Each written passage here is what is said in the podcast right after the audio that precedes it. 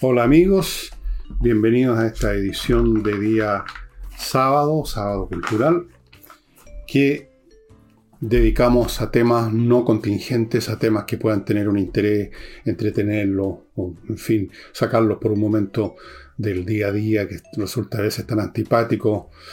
Hay días en que ustedes habrán notado que hago el programa como, como un poquito lateado, lo hago igual y creo que no, no, lo, hago mal, pero eh, es complicado hacerlo siempre con las cosas que pasan en nuestro país y es para ustedes también lo mismo escucharlo Así es que el sábado es una manera de escaparme yo, escaparse ustedes, escaparnos todos de, la contingencia.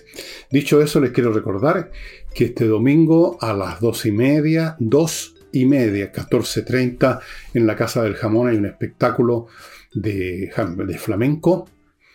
Y ya saben dónde queda la Casa del Jamón, te está vendiendo la dirección ahí, al frente de la entrada de, de Tenderini, puesto está casi la entrada Está el estacionamiento subterráneo en Agustina.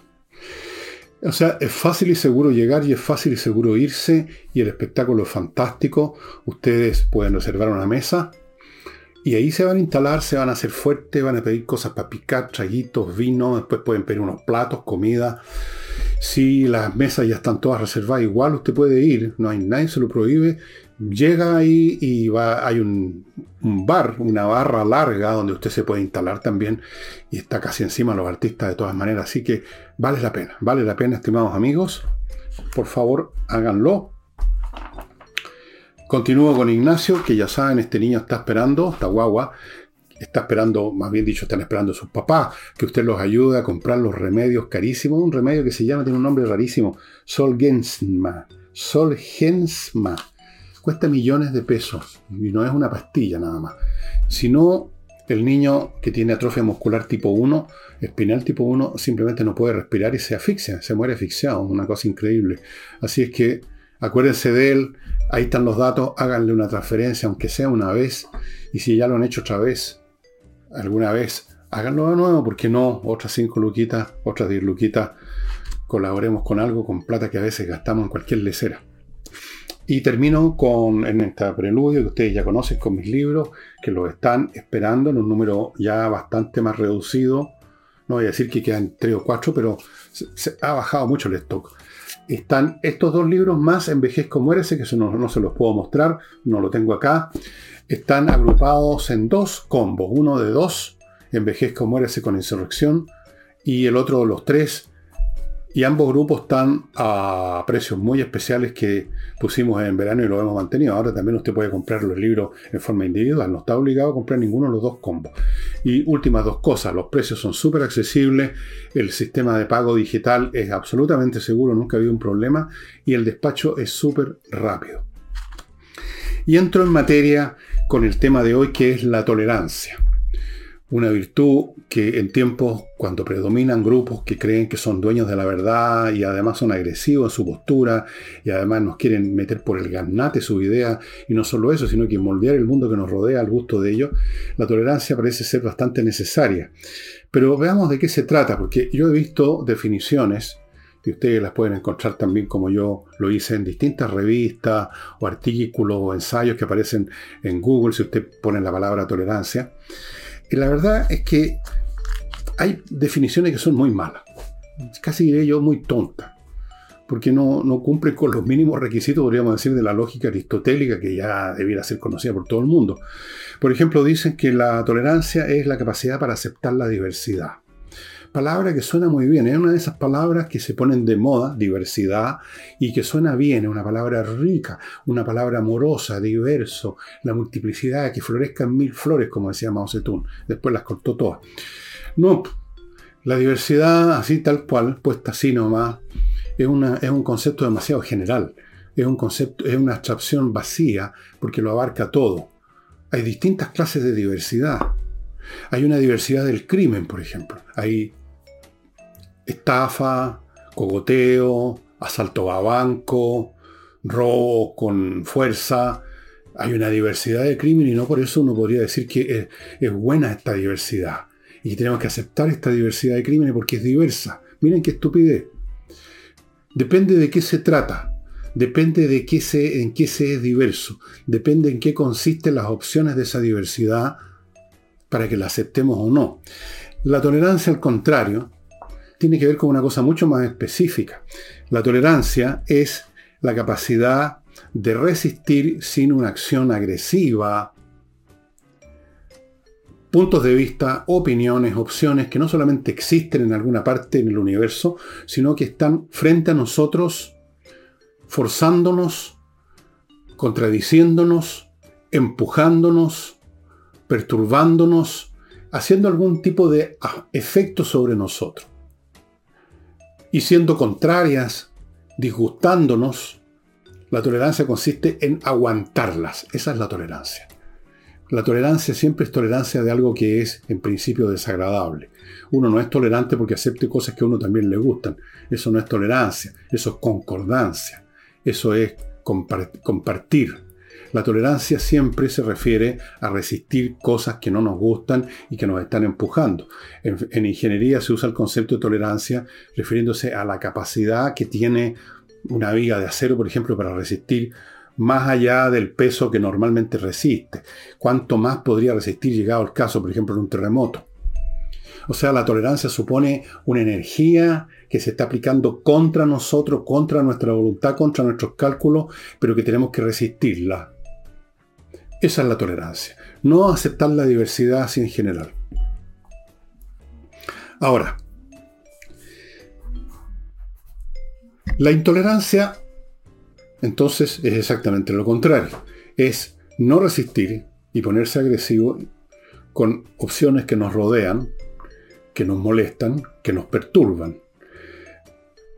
No todas las cuales requieren efectivamente que se les oponga resistencia, ya vamos a llegar a ese punto más adelante. Muchas de estas eh, opciones contrarias que se nos enfrentan, que nos perturban, que nos molestan, no van a tener efectos prácticos. Por ejemplo, en una discusión, eh, en la coexistencia en un mismo espacio con gente de otra religión. Ahí tiene sentido el concepto de tolerancia, porque si bien puede que no nos guste la postura religiosa o política de otro, pero que no estamos en una situación en que hay que tomar decisiones en función de una opción que nos van a arrastrar a nosotros contra nuestra voluntad, si no es ese el caso, la intolerancia consiste en que pudiendo resistir eso, no lo resistimos y entramos en una dialéctica agresiva, una dialéctica de conflicto. Y en casos en que la intolerancia crece, la intolerancia puede, por pasos graduales, llevar a la violencia extrema. Eh, examinemos algunos casos históricos conocidos. En Alemania, en los años 30 y en los años anteriores, había, y en muchas partes otras partes de Europa también, un abundante grado de antisemitismo. A la gente cristiana, a los alemanes comunes y corrientes, que no eran judíos, no les gustaban mucho los judíos, en promedio.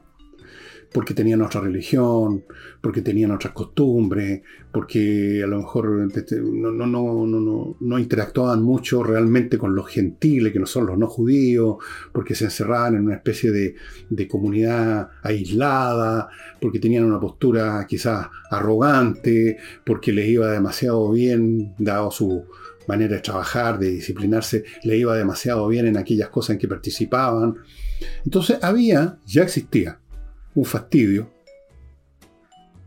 que llevaba probablemente a distintas clases de postura, que no iban más allá de eso, de quizás un comentario, una broma pesada. Pero los alemanes convivían con judíos, habían muchos judíos en Alemania en los años 20-30 y comerciaban con ellos, hacían negocios con ellos, tenían contactos profesionales, quizás no tenían tanta vida social unos con otros por las razones que estoy dando, pero las cosas llegaban hasta ahí. Pero Después empezaron a haber situaciones políticas, cuando llegó Hitler al poder, en virtud de las cuales la tolerancia que existía de unos con otros, los judíos con los cristianos y los cristianos con los judíos, porque así como los cristianos no les gustaban mucho los judíos, probablemente a muchos judíos no les gustaban mucho los cristianos por lo mismo. Estas cosas, digamos, son, son mutuas, no, los que son blancos de un fastidio no quedan eh, impávidos, reaccionan con su propio fastidio, ¿no es verdad? Entonces, cuando llegó el nazismo a Alemania, la cosa pasó de esta intolerancia, podríamos decir, diet, que no llevaba más allá de ciertos prejuicios, a, situaciones incómodas en la vida social, quizá, llevó a que en un momento dado se comenzara a despojar de su humanidad a los judíos. Entonces, en un momento dado ya no fueron, fueron despojados de su calidad de ciudadanos alemanes. Fueron despojados de su capacidad para casarse con gentiles o de gentiles casarse con judíos. Se prohibió. Habían algunos matrimonios, siempre los hay. Siempre hay judíos que no se preocupan de eso, de si es cristiano el cónyuge, y siempre hay cristianos que tampoco les importa eso, ni mucho menos. Siempre ha habido algún tipo de relación de ese tipo. Hay. Y cada vez más, de hecho, sea de paso. Pero en esa época habían ya. Y se empezó a deshumanizar el judío dejó de ser ya un, no solamente un ciudadano, dejó de ser un ser humano. Y por pasos graduales se llegó al campo de concentración y al horno crematorio. Porque llegó un momento en que esa intolerancia se convirtió en odio y se convirtió en deseo de aniquilar.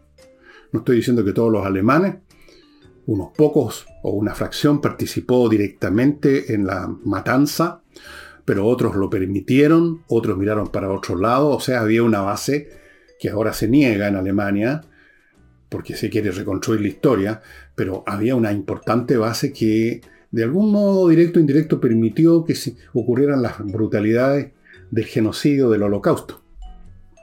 Y esto partió la intolerancia. La intolerancia lleva a la deshumanización del otro. Ya no es un ser humano. En el caso de la Unión Soviética, el tema no era étnico ni religioso, era político y de, clase. Entonces, cuando se estableció el régimen bolchevique, los burgueses, o sea, cualquier persona que nos estaba muriendo de hambre, cualquier persona que tenía un negocio, de ahí para arriba, eh, empezaron también a ser despojados de su humanidad. No se les toleró no se toleraba que existieran. Se empezaron a convertir, y el lenguaje ustedes lo pueden ver en cualquier texto de esa época comunista, elementos. Dejaron de ser personas, sino que se convirtieron en elementos, o sea, en algo cosa que no es un elemento, como una piedra, como el, el, cloruro de sodio, como cualquier cosa inorgánica, como material, como, como nada elementos contrarrevolucionarios, elementos saboteadores. Y a los elementos, como ya no son personas, se les puede tratar como elementos, con la aniquilación, que fue lo que ocurrió en número de millones de personas. Entonces, eh, la intolerancia puede estar a fuego lento, por así decirlo, durante mucho tiempo en una sociedad, en una cultura, eh, en un nivel de pocos contactos sociales, de sospechas mutuas, de disgusto, de prejuicio, de ideas eh, de todo orden, eh, que en un momento dado dan lugar a cosas peores. En la Edad Media, por ejemplo, se miraba también con sospecha, con disgusto a los judíos, y de repente ese, ese estado anímico previo que estaba quizás durando por décadas, explotaba en la forma de una persecución brutal y violenta y matanza. Los pogrom, pogrom, eso es la palabra. Pogrom. Así los llamaban, así los llaman. Entonces, la intolerancia está, digamos, en el primer paso del camino que conduce a la aniquilación del prójimo.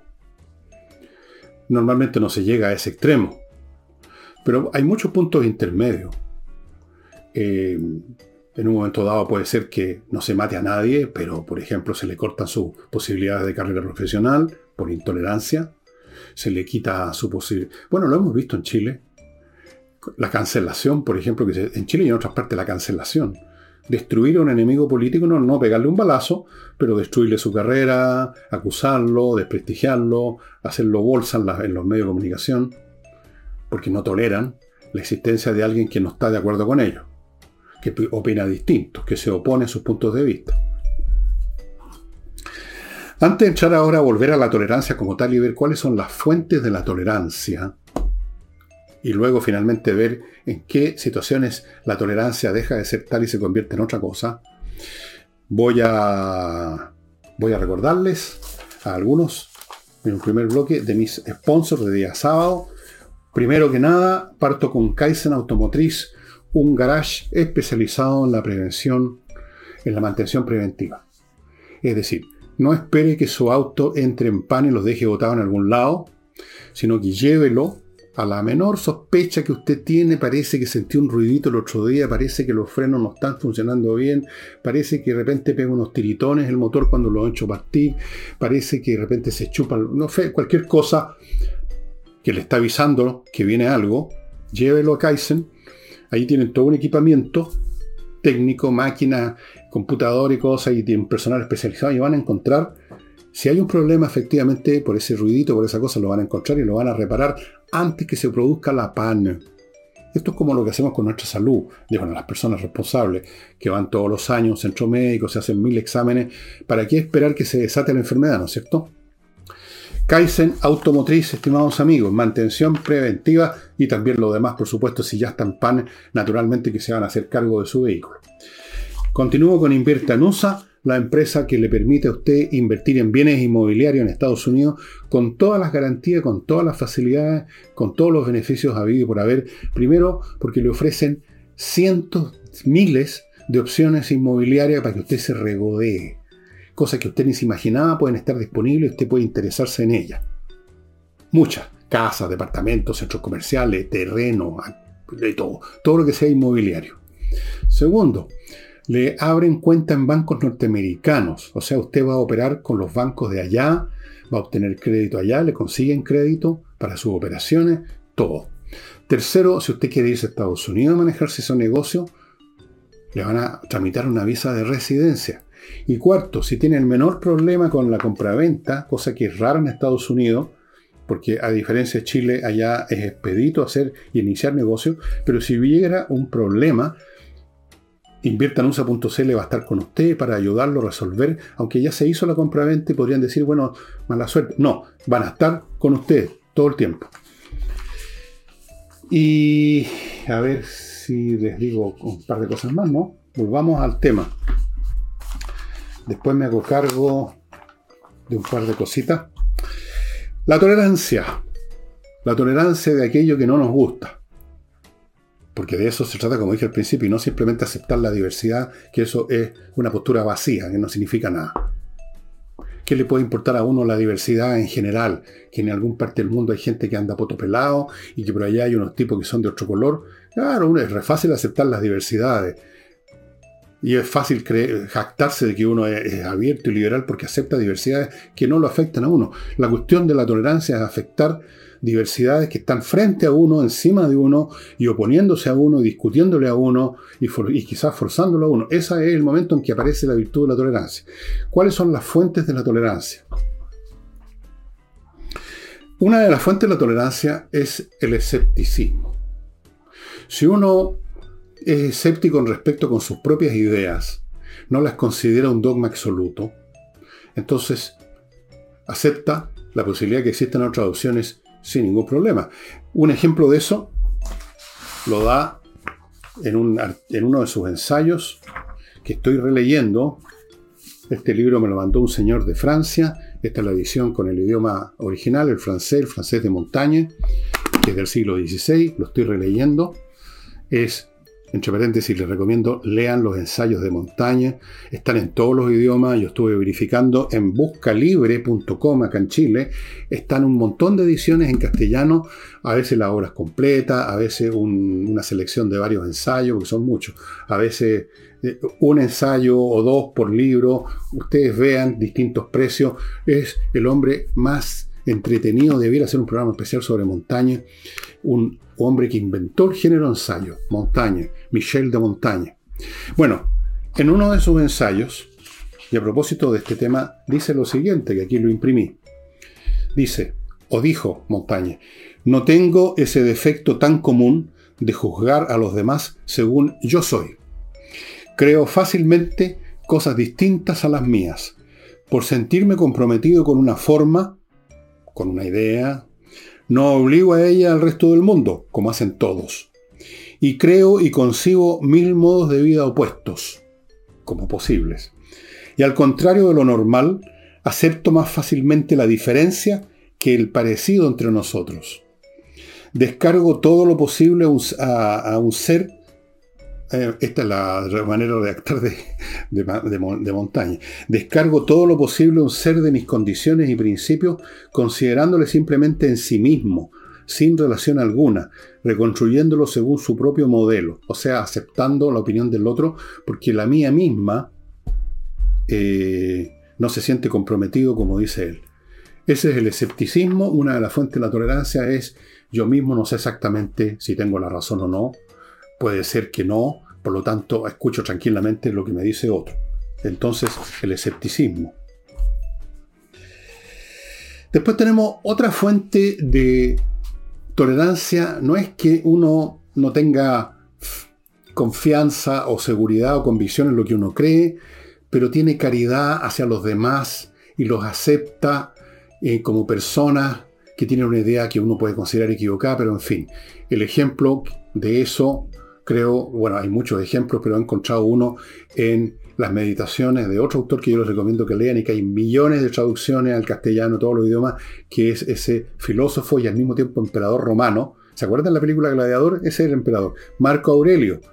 Marco Aurelio dijo, y esto lo he leído en otra oportunidad aquí a propósito de otros temas, en el libro 2, primer párrafo de ese libro, el libro 1 se dedica a dar las gracias a un de gente, dice lo, dice lo siguiente Marco Aurelio, al amanecer, cuando uno parte el día, digamos, dite a ti mismo, me voy a tropezar con un, con un indiscreto, un desagradecido, un insolente, un envidioso, un insociable. Todo esto le sucede a los envidiosos, etc., por su ignorancia del bien y del mal. Pero yo que he visto la naturaleza del bien, o sea, yo sé, ellos no, pero yo he visto la naturaleza del bien, que es lo bello, y la del mal, que es lo vergonzoso. Y la del mismo que comete la falta, que es de mi género, partícipe no de la misma sangre o semilla, sino de la mente y de una partícula divina. No puedo sufrir daño por obra de ninguno de ellos, pues ninguno me cubrirá de vergüenza. Y no puedo enfadarme con un pariente ni odiarlo, porque hemos nacido por una tarea común, como los pies, como las manos, como los párpados, como las hileras de dientes superiores e inferiores, de modo que obrar unos contra los otros va contra la naturaleza, y es obrar negativamente, enojarse y volverse de espalda. O sea, uno tiene que tolerar, no porque no sabemos si lo que estamos, nuestra postura es cierta, él sí, él dice yo he visto la naturaleza del bien, pero bueno, todos somos parte de la mente divina, eh, no puedo sufrir daño por obra de ellos, no puedo enfadarme con un pariente, etc. Caridad, caritas, compasión. Esa es una segunda fuente de la tolerancia. O sea, ok, este hombre está equivocado, pero, en fin, qué sé yo, somos humanos. Un poco por ese lado. Después, hay una tercera vertiente de la tolerancia y es el desprecio. O sea, a uno le importa un huevo lo que está diciendo el otro porque no lo considera que tenga capacidades, conocimiento, que hagan o, cualquier elemento que haga valioso, importante o significativo lo que está diciéndonos. Yo creo que he dado el ejemplo que una vez me dio que nunca, nunca me olvidé. Yo era un nene de unos 4 o 5 años de haber sido, por lo que he visto en fotos de ese periodo. Y mi madre nos llevó al zoológico acá en Santiago. Como ustedes saben, yo no sé si ahora sigue siendo igual, pero en esa época cuando uno salía del, del ¿cómo se llama esta cuestión? Este ascensor que sube, ¿no? El, bueno, ya me voy a acordar si es su nombre. Cuando uno se bajaba, casi a los pocos pasos de entrar al zoológico uno se encontraba con la jaula de los monos, a mano izquierda. El funicular, ahora me acuerdo. El famoso funicular. Y cuando entramos en esa oportunidad había un tipo muy molesto porque los monos le estaban tirando cosas. Ustedes saben que los monos se ponen agresivos, a veces se ponen cero, digamos, y le estaban tirando cáscara de maní, no sé qué, y el tipo lo insultaba. Y mi mamá, y mi mamá me contó, miren, miren este, este fulano, que se preocupa de lo que le dicen los monos, lo que le tiran los monos. Eso nunca gana algo parecido. O algo así nos dijo. Bueno, eso es desprecio. No doy pelota a lo que me dice el otro porque es un pobre y triste hueón, digamos, porque no sabe nada, porque es un cabro chico, porque viene, recién llegando al mundo, porque ha leído cuatro panfletos y ya cree que se la sabe toda. Así que que diga lo que quiera, lo voy a tolerar porque me da lo mismo lo que diga. Ese es el desprecio. Pero es una fuente de tolerancia. Otra fuente de tolerancia, amigos, es la conveniencia. La conveniencia. Uno obtiene un beneficio esa otra persona que nos está contradiciendo, por ejemplo. El beneficio puede ser de cualquier clase puede ser que una persona que queremos, sea, el beneficio de que le tenemos afecto y que él nos da afecto, hay un amor por esa persona, un cariño, o puede ser incluso una mera relación sexual, pero hay un beneficio, o es nuestro empleador que nos da pega, entonces toleramos. Toleramos porque nos conviene en algún plano. Y por eso que no hay nadie más tolerante en este mundo que los comerciantes. Nadie más tolerante que un comerciante. De ahí el lema que todos conocemos de eso de que el comerciante dice el cliente siempre tiene la razón. Claro, si le van a comprar. Los comerciantes son personas que tratan con toda clase de individuos. A ellos les interesa que se produzca la operación de compra-venta y por lo tanto están dispuestos a aceptar cualquier cosa que diga el otro. Toleran cualquier opinión, toleran cualquier, casi cualquier cosa. Lo menos en teoría. Todo esto nos dice, en cierto sentido, que la tolerancia no es un sentimiento natural y que, y que, que produzca algún tipo de agrado, como es el cariño, el cariño que tenemos por nuestros hijos, por, nuestra, por lo que sea, es un sentimiento eh, que nos produce bienestar, es un, sentimiento natural, estamos inclinados a eso, no cuesta nada querer a los hijos Ah, y, nos sonreímos cuando vemos las leceras que hacen los niños. La tolerancia es exactamente lo contrario. No es natural y es difícil. Incluso para el comerciante. Tolerar algo que nos parece equivocado, que nos están diciendo que 2 más 2 son 3, que nos están tratando de convencer de una cosa absurda, que nos están desvalorizando lo que nosotros pensamos. Eh, hay que hacer un esfuerzo, la tolerancia requiere un esfuerzo un esfuerzo y por eso que Marco Aurelio dice eh, como un consejo para reforzarse, para fortificarse desde la mañana, dite a ti mismo, me voy a tropezar con un indiscreto, un desagradecido, un insolente, un envidioso, un insociable. Prepárate, fortifícate para eso. Hay que prepararse para ser tolerante.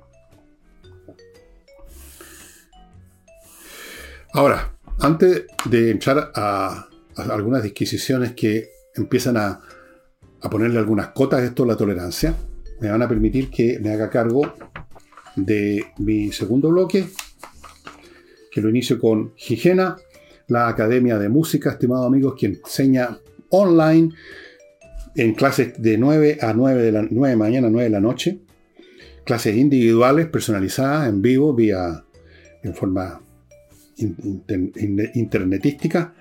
Eh, enseña piano, teclados, canto popular, lírico y lírico, saxofón, clarinete, batería, bajo eléctrico, guitarra, las dos tipos de guitarra, la acústica y la eléctrica, ukelele, percusión, flauta dulce y traversa, violín, educación de la voz hablada y todo esto vía internet, lo cual hace las clases muy potentes porque usted está solo frente al computador, completamente concentrado, muy entretenido. Esto es ideal para los niños.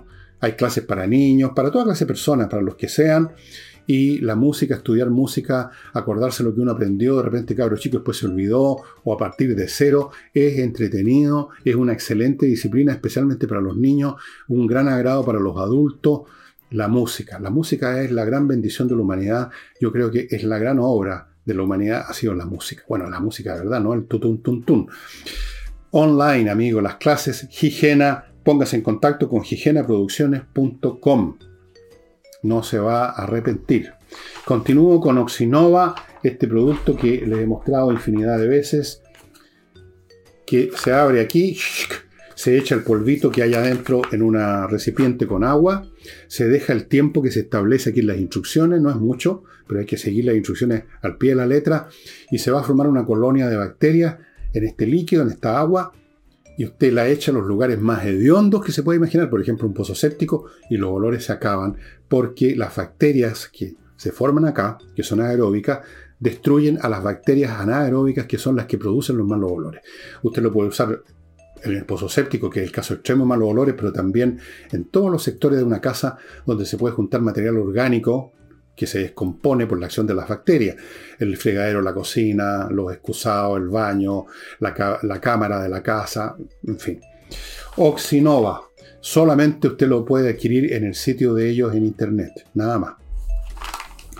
Continúo con González y compañía, un bufete de abogados penalistas, expertos en el tema del derecho penal, o sea, en cuestiones que tienen que ver con delitos, o sea, temas serios serios que pueden terminar con sanciones como el encarcelamiento. así de simple. O qué sé yo.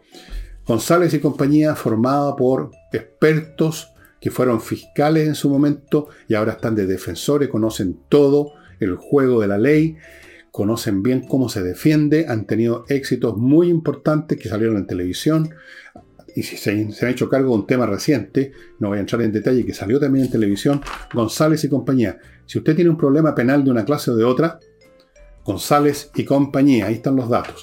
Y termino con una excelente noticia. Climo parte ya mañana, o hoy día, pero en fin, averigüe usted, puede ser mañana. O sea, hoy día en realidad, hoy día que está saliendo este programa. Una promoción la promoción consiste en que va a haber entre 70 y 120 mil pesos de descuento en equipos Daihatsu Arctic. Estos son equipos de última generación de climatización que tienen Wi-Fi incorporado, el gas refrigerante R32, que es el que se está usando ahora en Europa, mucho más eficiente y ecológico, con menor impacto de emisiones, un diseño muy sobrio, muy elegante y alta performance de eficiencia energética. Prepárense para el invierno, que esta vez parece que va a venir un poquito más invierno que el año pasado, que los anteriores, me parece por lo que he estado viendo en los pronósticos del Weather Report para adelante, para tener la casa calientita en las mañanas y en las tardes que ya están empezando a ponerse frescas. Sí, señores entre 70 y 120 mil pesos de descuento en equipos Daihatsu Arctic. Esta promoción dura hasta el 21, hasta el 21, nada más. Aproveche rápidamente la oportunidad. La tolerancia entonces es una cosa, una virtud que requiere un esfuerzo para resistir cosas que no nos gustan, de algo que nos enfrenta, no algo que está en otra parte, que no nos enfrenta y por lo tanto no, no se requiere tolerancia ni ninguna cosa. Pero, siendo una virtud, no tiene un valor absoluto, no es válido en toda circunstancia. Hay que tener ojo con esto. Hay que tener ojo porque a veces el concepto y la virtud de la tolerancia, siendo en general considerado eso, una virtud, puede ser usado como camuflaje para la cobardía. Ojo con los que supuestamente son tolerantes, pero en el fondo es para evitar una confrontación cuando es necesaria. Porque en nuestras relaciones con el prójimo, que son las que tienen que ver con la tolerancia o la intolerancia, hay situaciones de ese prójimo que son de tan seriedad en cuanto a afectar nuestras vidas, nuestro modo de vida, que simplemente hay que encararlas. Que no se trata de aceptarlas así como así, con tolerancia, que hay que combatirlas, que no son tolerables. Hay cosas que usted no puede tolerar. Usted, si es un hombre de verdad y anda con su señora o su polola, y aparece un roto, insolente, agresivo, y le agarra el poto a esa niña que va con usted. Usted no puede hacerse el tolerante ahí. Eso sería el colmo de la cobardía. Usted lo va a enfrentar así sea un, luchador de cachacascán y le saque la cresta, pero usted igual lo va a enfrentar. Hay cosas que no se pueden tolerar. Hay posturas, actitudes y agendas que son tan tóxicas que hay que encararlas con decisiva y firme oposición. Y no hacerlo no es ya tolerancia, sino que es cobardía. Y usted va a ver a cada paso, porque abundan, yo me ha tocado ver muchas veces esto, del tipo que se hace el tolerante porque en el fondo está cagado de miedo. No, si no, no te preocupes, no se preocupe mi hijita, si lo que pasa es que está curada, si lo que pasa es que no, no, le haga caso, por cobarde. Eso no es tolerancia, eso es cobardía, estimados amigos. Así es que, ojo, ojo, que hay que medir todo en la vida. Nunca acepte en principio el valor de una abstracción. La tolerancia es buena siempre. No, no siempre. La diversidad hay que aceptarla. No siempre. Depende de qué diversidad estamos hablando. Examinar qué nos están proponiendo con esas abstracciones gigantescas por lo tanto vacías es una tarea necesaria para que no lo pasen por el forro de los pantalones.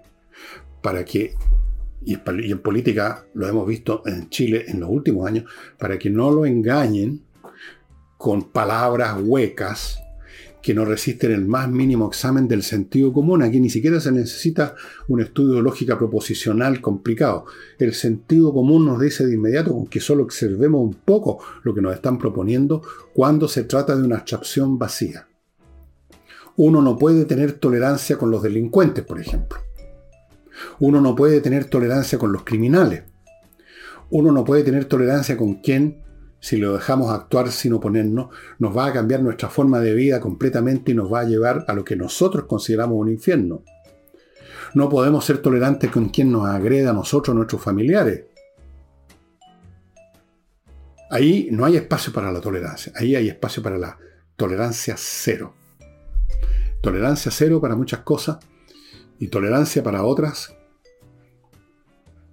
hay que saber medir, hay que saber graduar las circunstancias y usar la inteligencia y usar la fortaleza moral, en unos casos para resistir, o sea, tolerar puntos de vista, situaciones que no nos van a, van a afectar nuestra vida, pero que son desagradables de escuchar, que son una, una tontería. Ahí uno puede ser y debe ser tolerante para evitar un conflicto. Situaciones al contrario que son a que amenazan nuestro modo de vida en todos los sentidos de la palabra, esas no se pueden tolerar simplemente. Porque ahí tolerar es simplemente ser cobarde. Y yo creo que hemos visto en Chile últimamente muchos ejemplos de cobardía disfrazada o de tolerancia o de acuerdos o de eso, todos somos chilenos o, lo que sea. Eso es cobardía. Cobardía. No, mijita, si no acá, se le tocaron el poto, pero a lo mejor no. Fue un gesto cariñoso. Cobardía, no es tolerancia. Y amigos, antes de terminar el programa, eh, todavía no sé qué autor. Tal vez sea Montañe para mañana. ¿Qué les parece? Ya que les estaba hablando hoy día y de Montañe y que esto, este libro que me regalaron eh, fue el que me inspiró el programa de hoy a raíz de muchas cosas que, fui recordando, porque este libro, o sea, a Montaña lo leí hace muchos años, primero en castellano, después en inglés y ahora lo estoy releyendo en francés, y quizás en qué otro idioma lo voy a leer después, pero no sé, pues en, turco a lo mejor. Eh, yo lo recomiendo mucho. Eh, fíjense, este hombre escribió en el siglo XVI, a propósito de tolerancia, en medio de las guerras religiosas que hicieron pedazos Francia por un tiempo, la gente se mataban unos a otros, católicos contra protestantes, que los protestantes en la versión francesa eran, eh, no se llamaban protestantes, se llamaban, tenían otros nombres, de, bueno, no importa, protestantes, en todas maneras, cualquiera que sea su denominación. Y mientras esto pasaba y se peleaban todo en Francia y se agarraban literalmente a cuchillazos y a sablazos y a balazos, mosquetazos más bien dicho, Montaña vivía tranquilamente en su propiedad, con las puertas abiertas. Había en su propiedad una casa, qué sé yo, no sé, no conozco el detalle eh, o no me acuerdo. Había un torreón que todavía está y que es un museo ahora. Un torreón, algo imagínense ustedes como unos tres pisos, por lo tanto un tubo, donde este hombre tenía su estudio y ahí subía y rodeado de sus libros escribía sus ensayos. Y él decía que no temía nada, él, como escéptico que era, no se le habría ocurrido ni, siquiera escupir a alguien que no fuera, él era católico, pero no se le habría ocurrido, digamos, perseguir de ninguna manera a un protestante o a un musulmán. Era un hombre escéptico, un hombre tolerante, y ustedes ven eso en cada ensayo de montaña. Pero al mismo tiempo, era un hombre, y también lo ven en los ensayos, que sabía distinguir aquellas situaciones en las cuales un hombre tiene que ser un hombre y no simplemente hacerse el tolerante por miedo. Montaña, yo creo que voy a tratar de él y les pido que me acompañen mañana para que sepan más de este caballero tan especial que uno termina queriendo como si fuera un tío. El tío que uno siempre hubiera querido tener. Bueno, yo tuve un tío muy especial, pero no era montaña. Eh, él inventó los ensayos. En, el original francés del siglo XVI tenía una acepción un poco distinta a la palabra essai que ahora. Ahora essai se traduce inmediatamente como ensayo. En esa época más bien se quería decir experimento. Estos eran los experimentos de montaña acerca de lo que él pensaba sobre toda clase de cosas sin darse ninguna importancia y divagando hermosamente, alegremente, de una manera muy entretenida. Bueno, voy a conversarlo mañana domingo porque sí, voy a hacer sobre montaña. Y eso sería todo, estimados amigos. Recuerden, sean tolerantes cuando hay que ser tolerantes y sean valientes y decididos y por lo tanto no tolerantes cuando corresponde. Y eso sería todo por hoy. Nos estamos viendo, espero, mañana.